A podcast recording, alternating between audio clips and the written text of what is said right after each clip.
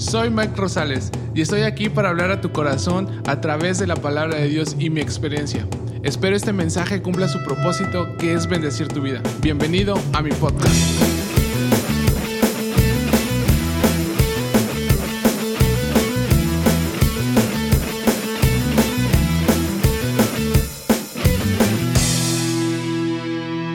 ¿Qué tal? Soy Mike y espero te encuentres muy bien.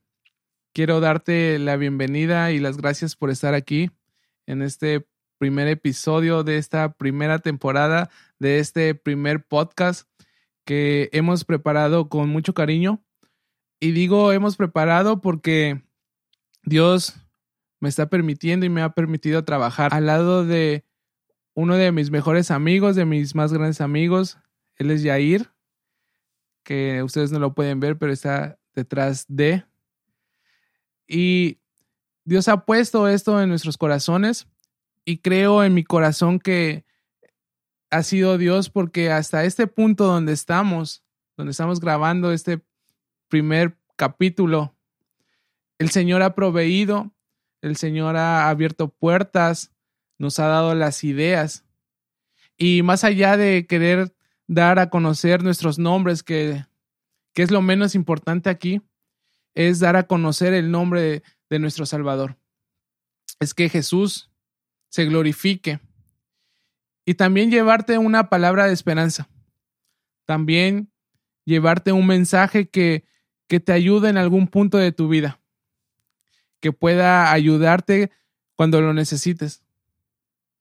Así que bienvenido nuevamente y te voy a explicar un poquito acerca del nombre de este podcast que se llama Menos por Más. Y nuestro versículo base será el Evangelio de Juan, capítulo 3, versículo 30, en la nueva traducción viviente, que dice así, Él debe tener cada vez más importancia y yo menos. Y el significado del nombre de este podcast si lo basamos en la ley de los signos de matemáticas, que es menos por más es igual a menos, y lo aplicamos a nuestra vida cristiana, el resultado es que nosotros seamos menos para que Dios sea más. Y como podcast, tenemos cinco puntos bases, que serán como nuestras cinco columnas en este proyecto. Y el primero es menos pecado, más gracia. El segundo, menos perdición y más salvación. El tercero es menos odio y más amor. Nuestra cuarta base es menos incredulidad, más fe. Y nuestra quinta base, y no menos importante, sino la más importante, menos de mí y más de él. Porque al final del día, lo que queremos lograr es poder reflejar el carácter de Jesús en nuestras vidas, poder parecernos más a Él, que verdaderamente el Señor habite en nosotros, que verdaderamente el Señor haga su voluntad en nosotros. Así que bienvenido a Menos por Más, en donde pasaremos un buen tiempo, donde no solamente me escucharás a mí, sino que también tendremos invitados, si Dios nos lo permite, y hablaremos de diferentes temas, de diferentes acontecimientos que, pueda, que nos puedan ayudar en nuestra vida cristiana. Y una vez más, eh, agradecerte tu apoyo, agradecerte el estar aquí, el, el escucharme. Quizás si me estás escuchando, a lo mejor tienes más experiencia o más edad que yo, pero yo estoy seguro de algo, que la palabra del Señor es la que habla a nuestras vidas. Y nosotros hablando de, de Yair y yo, somos simplemente instrumentos en las manos del Señor. Y nuestra oración, nuestro anhelo es que, que el Señor cumpla sus propósitos en tu vida y que este proyecto te ayude y te aliente a seguir adelante. Queremos más de Él y que nuestro yo vaya disminuyendo para poder alcanzar esa eternidad que, que anhelamos. Y bueno, esta primera temporada de las no sé cuántas temporadas el Señor nos permita hacer, se titula Fe en Crisis. Y el primer episodio de esta temporada se llama Transformando la Crisis. Y antes quiero iniciar con una breve oración para que el Señor nos hable a todos, incluidos a los que estamos aquí. Que sea el Señor, que sea su palabra en nuestras vidas. Así que de donde quiera que me estés escuchando, acompáñame en esta breve oración. Señor, gracias por este tiempo. Gracias por, tu presencia, por tu amor y tu misericordia. Te pedimos que hables a nuestras vidas, que tomes el control, que la palabra del día de hoy llegue a nuestros corazones, pero más allá de llegar a nuestros corazones, produzca un cambio en nosotros, produzca esa confianza que, que necesitamos. Aliéntanos, te bendecimos y te damos toda la gloria solamente a ti, en el nombre de Jesús. Amén y amén. Bien, quiero iniciar con dándote el significado de la palabra crisis. Y crisis es un cambio negativo, una situación complicada o difícil. Y es un tiempo que es inestable durante un proceso. En algunos casos también hace referencia a una situación de carestía o escasez. Y la palabra crisis procede del latín crisis, que se deriva del griego crisi, que designa el momento en el que se produce un cambio muy marcado en algo o en una situación. Y la forma plural de esta palabra no varía. Podemos decir, por ejemplo, Juan tuvo una crisis nerviosa, pero también podemos decir, Juan ha tenido varias crisis nerviosas. Y sinónimos de crisis podemos encontrar palabras como adversidad, ruptura, problema y desorden. Y una situación de crisis puede referirse a todos los ámbitos, como por ejemplo crisis económica, crisis política, crisis existenciales del ser humano, crisis energéticas del medio ambiente o crisis sociales. Y te voy a mencionar algunas definiciones de, de lo que te acabo de decir. Y la primera de ellas es crisis económica. Y una crisis económica es un periodo o una situación negativa de la economía en el que se produce un empeoramiento sustancial de las variables económicas. Una crisis económica puede afectar a la oferta, a la demanda o ambas. En palabras más sencillas, se define crisis económica como el proceso que atraviesa la economía en la cual habrá inestabilidad y conflictos, además de acabar afectando negativamente a esa economía que se encuentra en crisis. Y el segundo ejemplo de esto es crisis política. En una crisis política, la coyuntura de un determinado momento en un país puede generar quiebres y desorden en la esfera política, que a su vez afectará también a sus ciudadanos. Un claro ejemplo de esta situación eh, es la crisis de Venezuela que se desató en el 2017. Muchos de nosotros quizás la podemos recordar, eh, podemos encontrar muchos videos de lo que está pasando allá en estos momentos, de cómo esa crisis política ha afectado a todo un país y a miles de personas, en donde la escasez de alimentos y medicamentos para la población es un reflejo de esta situación inestable. Y el tercer ejemplo es la llamada crisis convulsiva. En el área de la salud, una crisis es un cambio relevante y repentino en el curso de una enfermedad o, en, el estado de salud de alguna persona. Y mira, esos ejemplos que te acabo de mencionar tienen un común denominador. Y es que el resultado de esto es una afectación directa que lleva a una ruptura. Ese común denominador de todas estas crisis es una afectación, es un quiebre, y aquí viene una de las definiciones donde te voy a hacer un poco más de hincapié. Crisis existenciales. En psicología, las crisis existenciales, o también llamadas crisis evolutivas por el psicoanalista Eric Erikson, las define de la siguiente manera. Dice así, son aquellas por las que pasan todos los individuos en su vida y constituyen una parte importante de la evolución o crecimiento personal. Las crisis existenciales se enmarcan dentro de la teoría de la crisis definida por la escuela de psicoanálisis. Hay un segundo psicoanalista que dice que al establecer situaciones en la cual existe una relación entre las manifestaciones físicas con la biografía emocional del individuo, abre el debate sobre los periodos donde es más propuesto a la formulación de preguntas, de dudas y problemas sobre la existencia humana. Y lo que ellos nos están diciendo en palabras más sencillas es que las crisis son necesarias y parte importante del crecimiento y que se presentan en momentos claves de nuestra vida, en la adolescencia y en la juventud, por una búsqueda de identidad, por ejemplo. Y algunas situaciones que nos pueden producir crisis son, por ejemplo, el escoger una carrera, el casarse, la muerte, un cambio de ciudad, un cambio de trabajo, un cambio de escuela, el sentido de la vida. Yo recuerdo que cuando era más chico, cuando iba como en cuarto de primaria, me cambié de escuela porque eh, mis papás trabajaban lejos y no había quien me llevara a la escuela, entonces tuve que ir a una escuela en donde que estuviera más cerca de un familiar que me cuidaba. Y la primera vez que yo llegué a esa escuela para mí fue muy choqueante porque me sentía, no me sentía parte del lugar y me sentía muy incómodo, eh, inclusive no me podía adaptar, los primeros días fueron muy difíciles y creo que ahí fue donde tuve mi primera crisis eh, en mi infancia, porque no sabía de verdad cómo comportarme, qué decir o cómo eh, dirigirme a, las personas, a mis compañeros de, clase. Y miren, estos tipos de crisis en psicología se distinguen dos tipos, las crisis circunstanciales y las crisis evolutivas.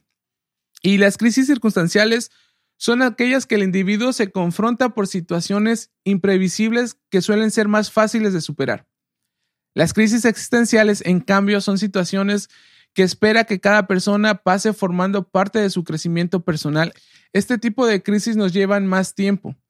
Y la palabra crisis describe la situación histórica contemporánea, se los repito, crisis económica, crisis cultural, crisis moral, pero actualmente hay una crisis, una de las peores crisis que el ser humano puede atravesar.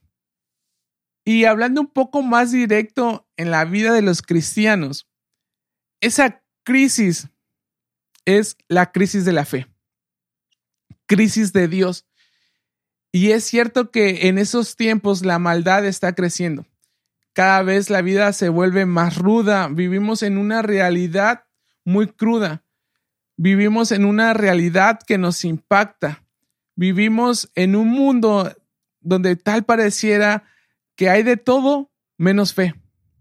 Donde pareciera, donde podemos encontrar de todo menos a Dios. Y esto es a causa de la escasez de fe. Y es que los que deberíamos de estar compartiendo la fe, nos encontramos en esas crisis existenciales por lo que estamos viendo. Los que deberíamos de estar compartiendo el mensaje de Dios, no lo estamos haciendo porque nos encontramos en esas crisis que nos producen un miedo, que producen en nosotros dudas. Pero ¿qué nos dice la Biblia acerca de esto? Y como buenos cristianos debemos de tener presente lo que Jesús nos dijo en Juan capítulo 16, versículo 33. El Señor nos está diciendo, esas cosas os he hablado para que en mí tengáis paz. Y aquí hace una declaración importante. Nos está diciendo, en el mundo van a tener aflicción, pero confíen porque yo he vencido al mundo. El Señor nos está diciendo, se van a enfrentar a situaciones graves, se van a enfrentar a situaciones en donde su fe va a ser puesta a prueba, en donde van a pasar por crisis, pero tienen que confiar. Yo he vencido al mundo. Nos está dando la esperanza. Nos está dando esa activación en nuestra fe.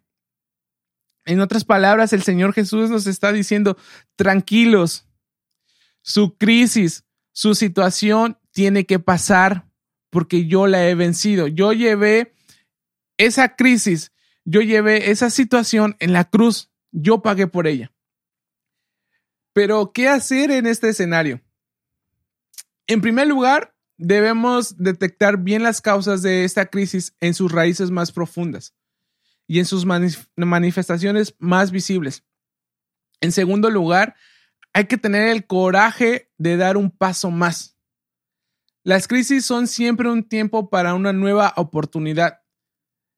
De ahí que estamos llamados a convertir la crisis en un tiempo oportuno. tu situación es una oportunidad para que tú tengas el coraje de seguir adelante. Transformar la crisis en Kairos. Y es verdad que estamos ante una auténtica crisis de Dios. Una crisis de fe que nos exige buscar una nueva gramática de dicha palabra, desde la recuperación de sus elementos esenciales. En tiempos de crisis hay que volver a lo esencial. Hay que volver a esa primera parte cuando nosotros nos encontramos con Jesús. En esos tiempos de crisis hay que recordar lo bueno que ha sido el Señor en momentos donde no atravesamos crisis. Y es que Dios en ocasiones nos hace pasar por crisis para sacarnos, para hacernos crecer o confrontar nuestras ideas o creencias que muchas veces son erróneas y que muchas veces no tienen nada que ver con el propósito que Dios tiene para nosotros.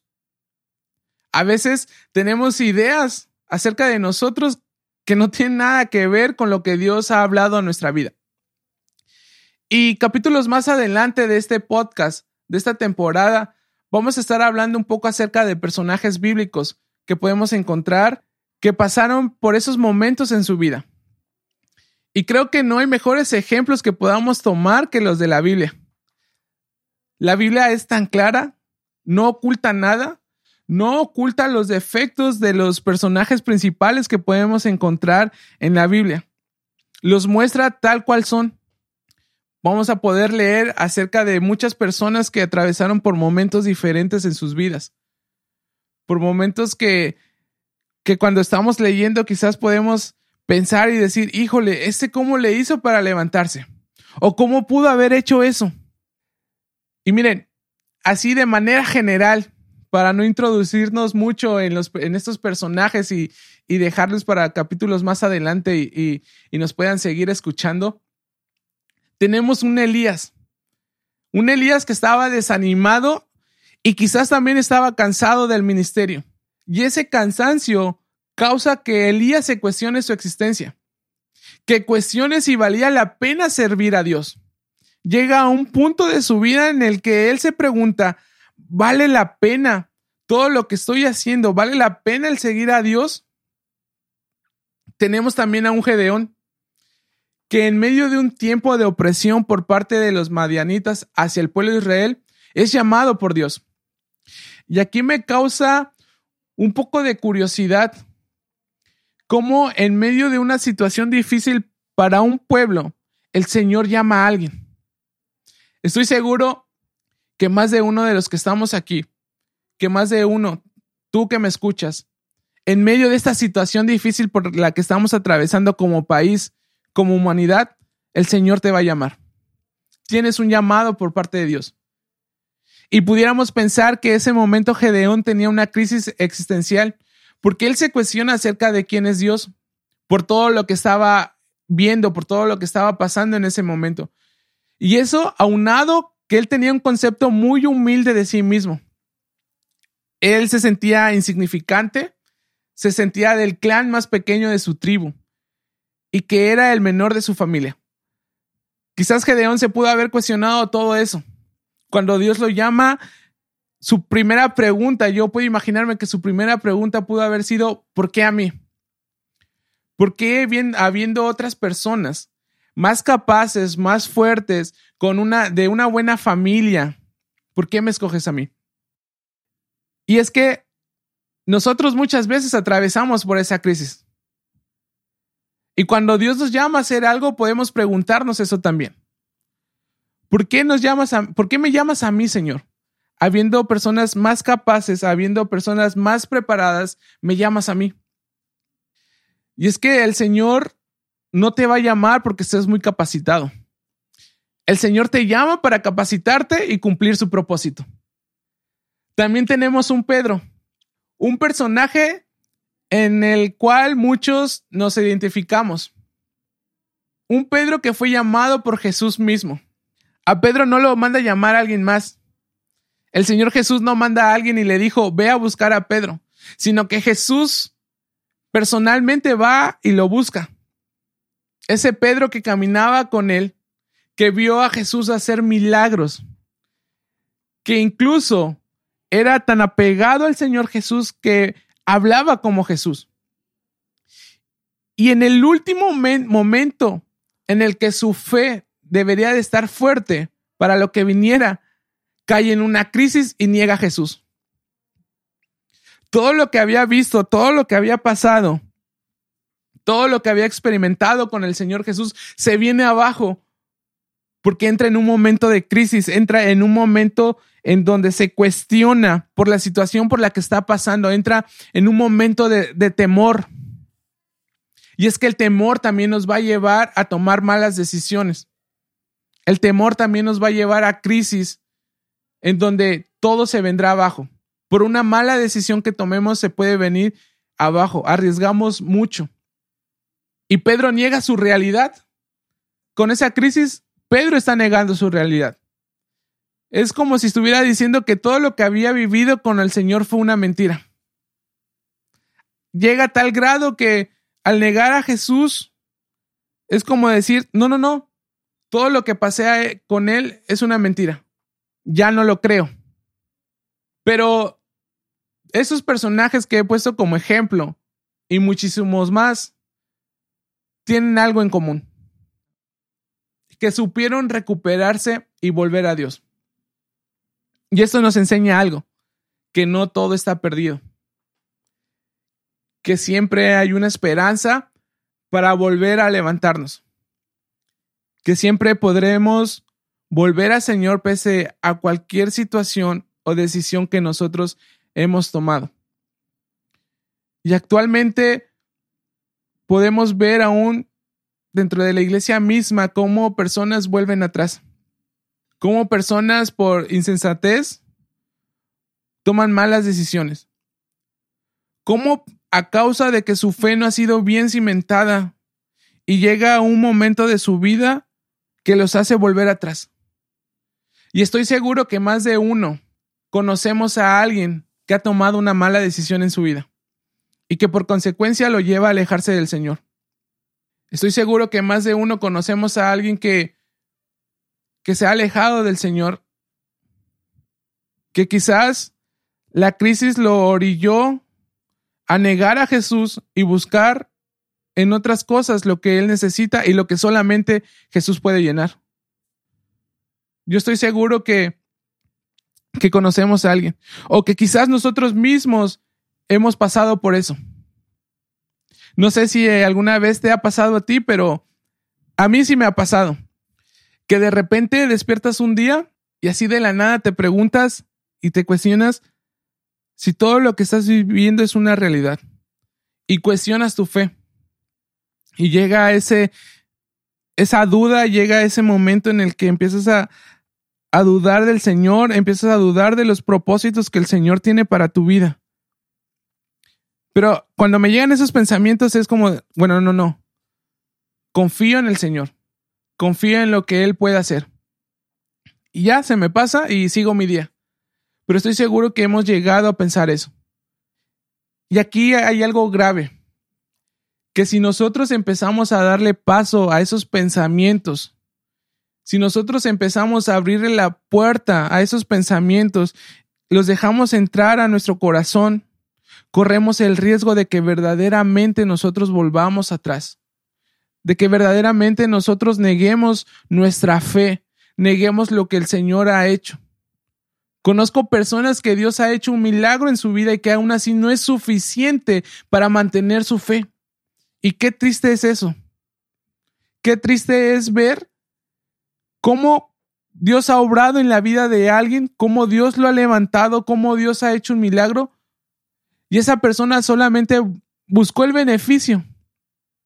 Buscó su sanidad, buscó su milagro, buscó que estuviera bien y después negarlo o darle eh, la gloria a otras cosas. En vez de decir, el Señor me ha sanado, decir, bueno, pues he, tomado tratamientos, he hecho y, y me curó. Y no estoy diciendo que la ciencia esté mal, Dios ha dado la ciencia. No, no me malinterprete esta parte. Pero nuestra fe debe estar cimentada en que es Dios el que hace las cosas.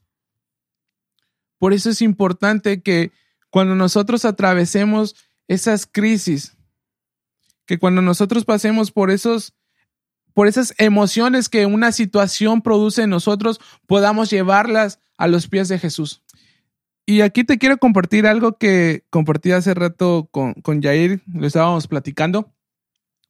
En una ocasión en mi trabajo era la hora de la comida y por lo regular a veces nuestro jefe nos invita a la comida los viernes. Y en esta ocasión fuimos a, a un lugar, a un restaurante. Cuando llegamos había música en vivo, era un ambiente familiar, por así decirlo. Era un ambiente en donde bueno, pues podías comer tranquilamente, no, no había problema por eso. Y cuando ya estábamos reunidos ahí, pedimos la comida, pedimos nuestras bebidas. Obviamente mis compañeros de trabajo no, no son cristianos, ellos saben que yo sí lo soy. Entonces cuando ellos pidieron eh, una cerveza, me preguntaron a mí y me dijeron, ¿quieres una? Yo obviamente contesté y le dije, no, gracias. Entonces, en ese momento ellos empezaron a hacer comentarios como, ah, él no toma porque él es puro y santo y casto todavía. O otro comentario como, no, no toma porque él, porque Diosito se enoja. Y, empezaron a hacer un poquito de mofa acerca de, de eso. Y en ese momento, por dentro, empecé a sentirme incómodo, empecé a sentir que mi fe estaba siendo confrontada porque no sabía cómo comportarme o qué decir acerca de los comentarios que ellos estaban diciendo. Y de verdad fue como entrar en una pequeña crisis de fe, porque por dentro yo decía, ¿cómo puedo defender mi fe? ¿Cómo puedo defender mis creencias, mis ideas ante esta situación? Fue un momento en el que no supe cómo reaccionar quizás por, por la situación, por, por el momento en el que estábamos eh, tomando, eh, por el momento en el que estábamos viviendo. Entonces, de verdad para mí fue un momento muy incómodo. Fue un momento en el que me sentí abrumado, me sentí eh, hasta un poco triste por la situación. Y pudiera decirlo así, tal cual. Mi fe entró en crisis mi fe entró en un tiempo en el que eh, fue como si se estuvieran prendiendo puntos rojos en mi interior.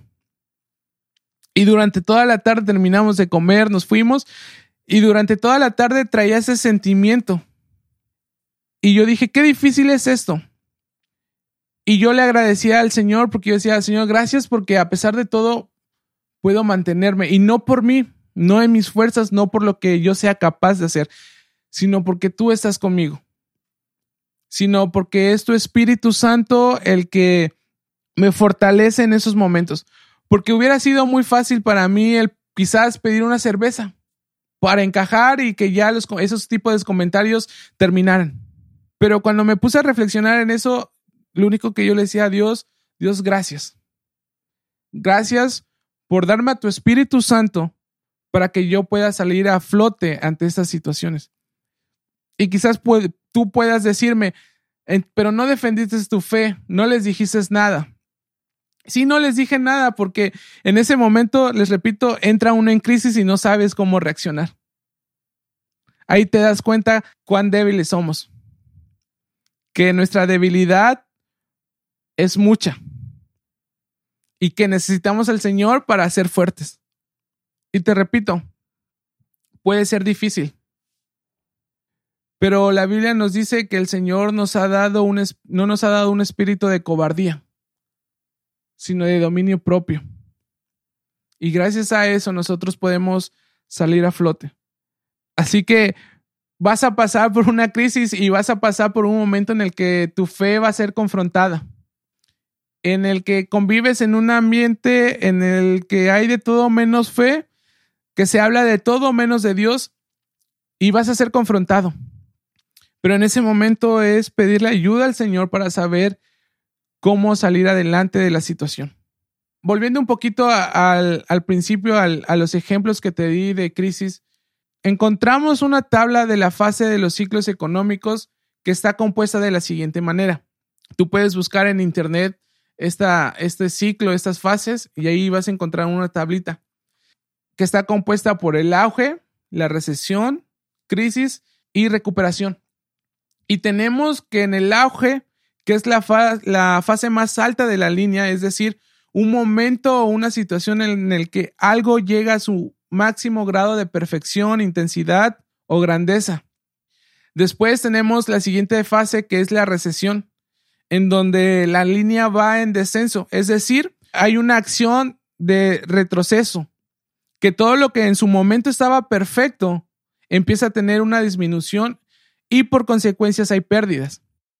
Y la siguiente fase ya es la crisis, que es el punto más bajo de la línea, en donde hay un caos total y que muchas veces lleva a la escasez en su totalidad y por consecuencias hay pérdidas muy notables que son difíciles de recuperar o casi imposibles de reemplazar. ¿Se acuerdan que al principio les dije que de en todas estas crisis hay un común denominador que son las pérdidas?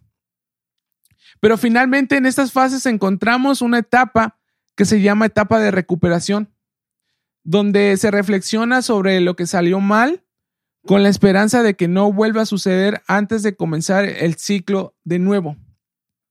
Cuando llega a la recuperación, cuando, esta fase, cuando llegamos a la fase de la recuperación, empezamos un nuevo ciclo. Se empieza un nuevo ciclo en la economía. Y esto es muy sencillo de aplicar. Si esto lo aplicamos a nuestra vida como creyentes, es así. Cuando nosotros tenemos ese primer encuentro con Jesús, estamos en el auge de nuestra vida. Estamos en ese tan mencionado primer amor. Y la vida se nos hace de lo más ligera, todo fluye, le creemos a Dios ciegamente. Y nuestra fe es totalmente fuerte y creo que sin temor a equivocarme, todos los que hemos, nos hemos convertido a Cristo hemos pasado por esta etapa.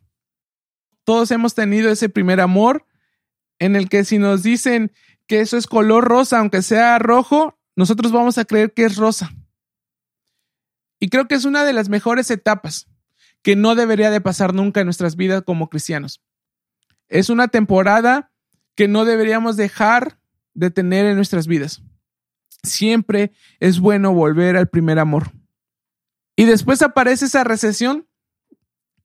Pudiéramos decir que es donde llegan las pruebas, llegan las dificultades, llega la oposición a nuestra fe.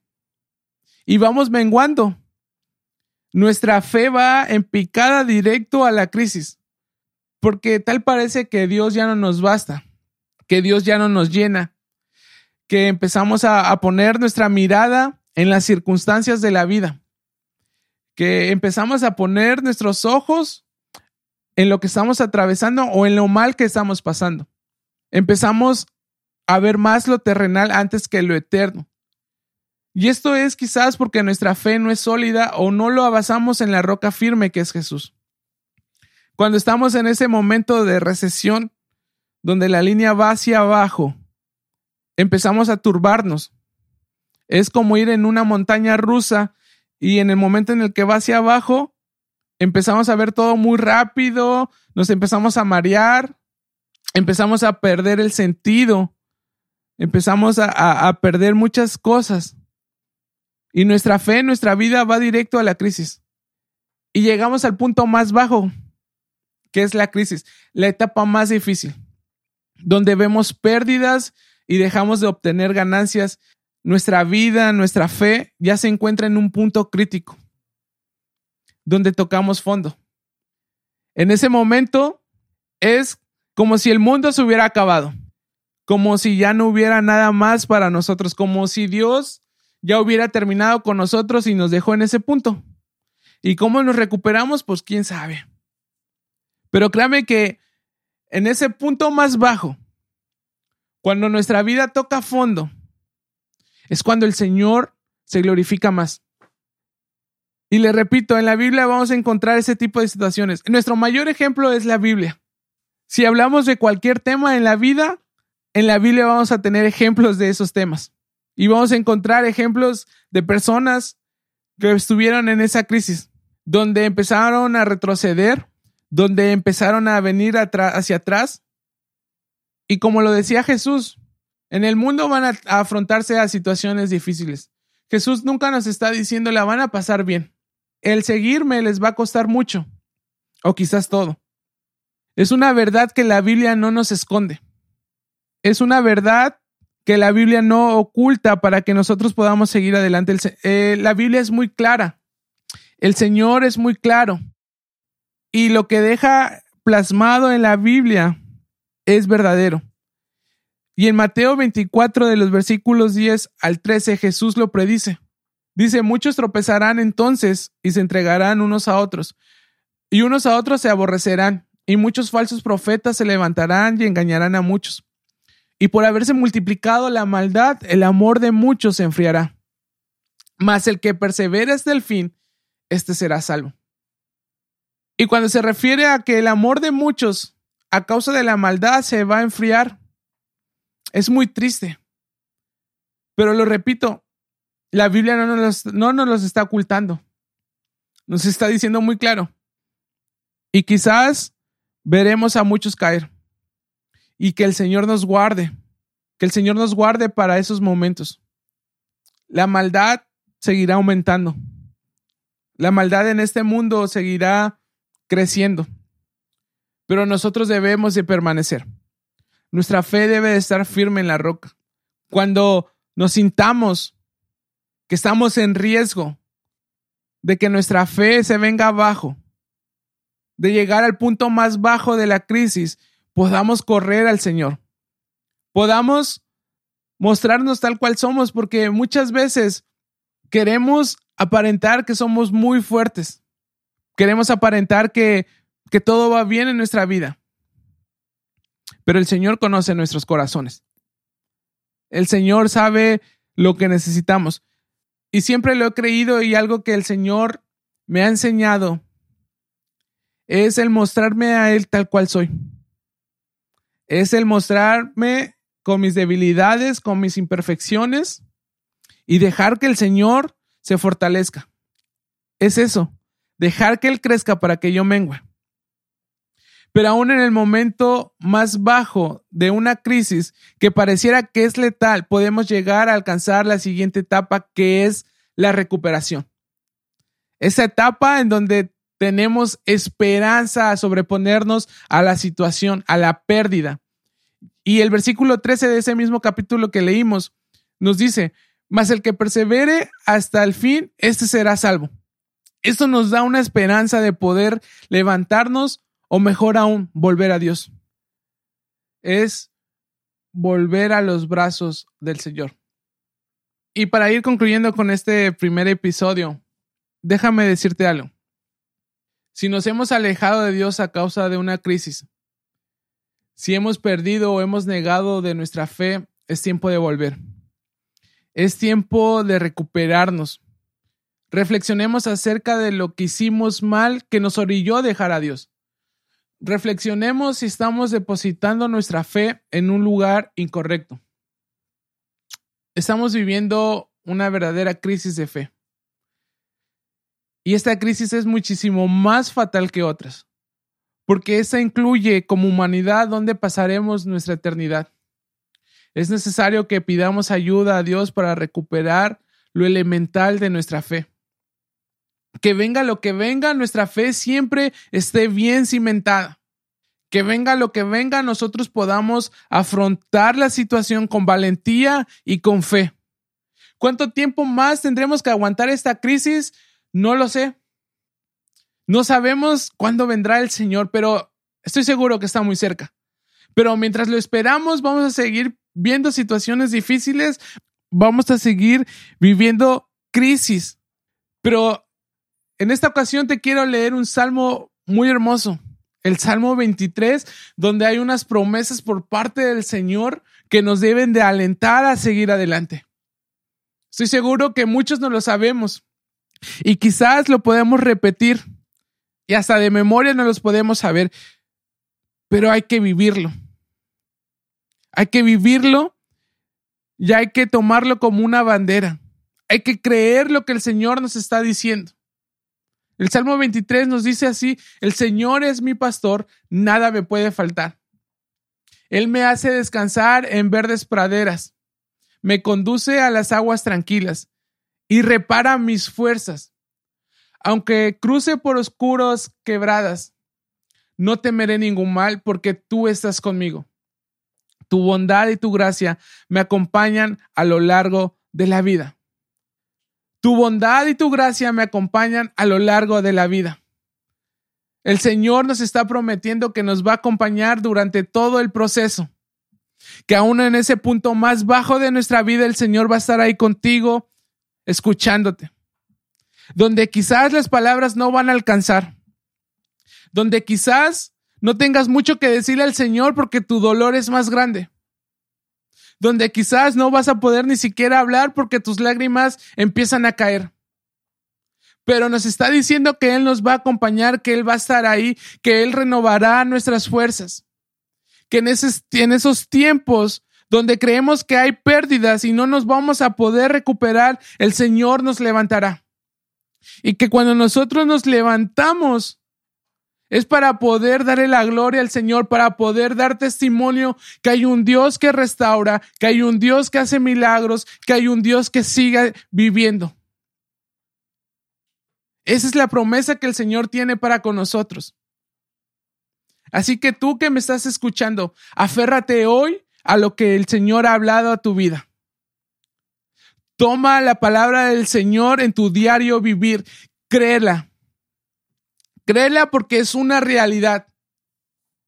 Y quizás vamos a leer en la Biblia situaciones muy feas y nos dará un poco de miedo. En lo personal, cuando yo empezaba a leer la Biblia, cuando empezaba a ser cristiano, había capítulos de la Biblia donde me daba miedo leerlas. Cuando hablaba en el Apocalipsis, ¿verdad? De los ángeles que vendrán y todo ese, ese tipo de cosas, a mí me aterraba. Pero cuando leía lo que el Señor hacía en las personas, me daba una esperanza. Así que eso te debe dar una esperanza.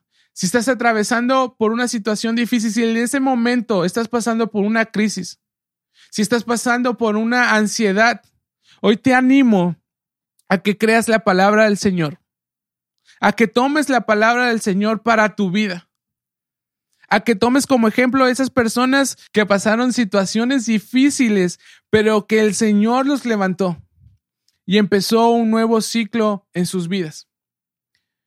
Así que voy a hacer una oración por ti. Y donde quiera que me estés escuchando, puedes orar al Señor ahí también. Bendito Dios, gracias por tu palabra. Gracias por hablar a nuestras vidas, por alentarnos, por fortalecernos, Dios. Sabemos que son situaciones difíciles, sabemos que son momentos en la vida muy difíciles y que todo se está complicando, Dios, y que la maldad está creciendo pero tenemos nuestra esperanza depositada en ti. Señor, te pido que si alguien en este momento está pasando por ansiedades, por crisis, por depresión, Señor, tú hables a su corazón, tú hables a su vida, muéstrate a ellos, muestra tu poder, Señor, revélate a ellos, Señor, y ayúdales a seguir adelante. Ayúdales a mantener su fe firme. Muéstrales que aún hay esperanza, que aún hay algo más y que la vida aquí no termina, que la vida no acaba en una crisis, que la vida no termina con un problema, que la vida no termina con un divorcio, con una enfermedad, con la muerte de alguien, que hay algo más, Señor, que tienes un propósito para cada uno. Bendícenos con tu presencia. Te damos gracias en el nombre de Cristo Jesús. Amén y amén. Él debe tener cada vez más importancia y yo menos. No te pierdas el siguiente episodio de nuestra temporada Fe en Crisis, titulado Menos por más igual a Pedro. Tendremos un invitado muy especial, no te lo puedes perder.